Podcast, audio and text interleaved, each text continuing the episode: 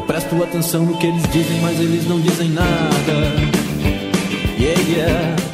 É inegável que o atual governo do presidente Jair Bolsonaro enfrenta crises, por vezes provocadas por declarações infelizes do próprio chefe do executivo, declarações desnecessárias quando poderia estar, do ponto de vista da comunicação, trabalhando melhor para os resultados positivos que tem conquistado, como os dados da macroeconomia, a recuperação da arrecadação, a redução dos números da violência e o trabalho do Ministério dos Transportes, dentre outros pontos. Há, evidentemente, um ranço ideológico por uma significativa parcela da imprensa que enxerga o governo pela óptica progressista e analisa os problemas sem o senso de proporcionalidade devido. É preciso que haja o senso de proporcionalidade diante das coisas e, a partir disso, todo governo pode ser e deve ser alvo de críticas. Uma dessas, por exemplo, é a permanência do ministro do Turismo Marcelo Álvaro Antônio. Não me agrada ter no primeiro escalão alguém indiciado pela Polícia Federal pelo uso de laranjas em, em campanha eleitoral. Não é prejulgamento, pois Marcelo Álvaro tem, como qualquer cidadão brasileiro, o direito ao amplo contraditório, mas, na política, determinadas denúncias possuem seus reflexos. Afastá-lo do cargo seria dizer que se investigue e se puna, se culpado, ou seja inocentado, caso absolvido, e aí pode até voltar à função. Simples assim. Além disso, as confusões do PSL também são lamentáveis. No meio delas, uma série de memes que parecem oriundas do ginasial.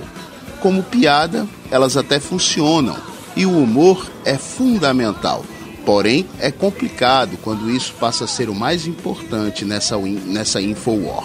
Então, mesmo eu defendendo uma visão de mundo que se encaixa à direita, e democraticamente isso é um direito, tenho sim críticas pontuais a esse governo.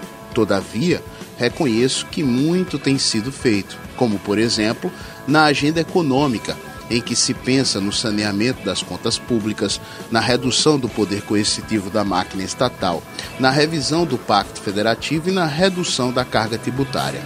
Espero que isso tudo ocorra, pois é o esperado, e cada passo nesse sentido encontra resposta por parte do mercado, como ocorreu ontem com a Bolsa de Valores, houve mais um recorde batido.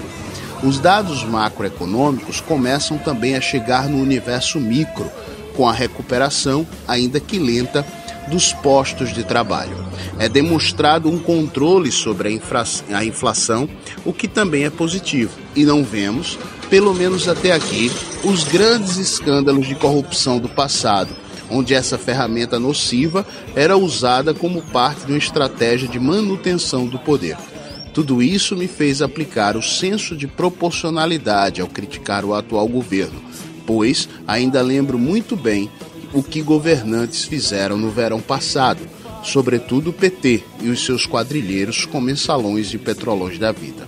Dito isto, eis que no meio das turbulências, uma entrevista concedida por um membro do alto escalão do ministério dá o exemplo na prática do que é se comunicar de forma transparente, lúcida, pensada, refletida e pensando no país. Ele faz isso sem esquecer de como chegou ao local onde se encontra, onde se encontra, citando o compromisso do presidente com a visão técnica prevalecendo na pasta.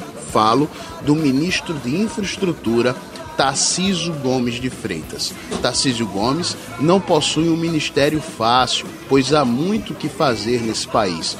Em quatro anos, obviamente, ele não vai conseguir fazer tudo, mas no ritmo em que está indo, deixará sua contribuição.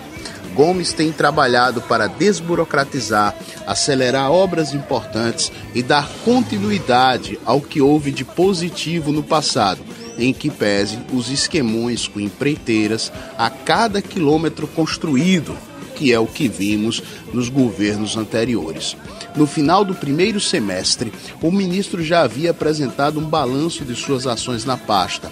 Falava dos números positivos em relação às rodovias recuperadas, concessões, obras e mostrava tudo isso dentro de um planejamento sustentável, com etapas que continham início, meio e fim. Quem tiver dúvidas pode procurar isso no site do Ministério. Eu acompanho esses dados e digo: é um dos melhores nomes que já passaram pelas, pela pasta.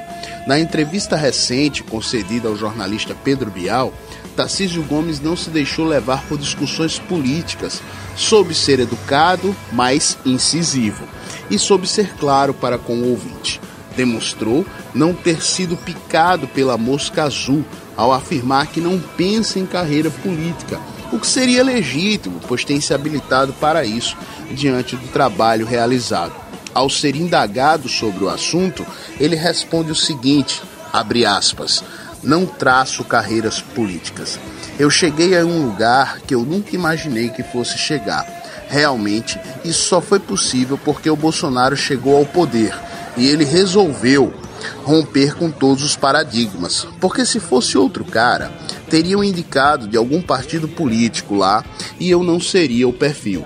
Com toda certeza, eu não teria nunca espaço em um governo. Então, o que está acontecendo na minha vida já é muito maravilhoso. Estou tendo uma oportunidade de ouro. Eu quero aproveitar essa oportunidade para fazer o melhor.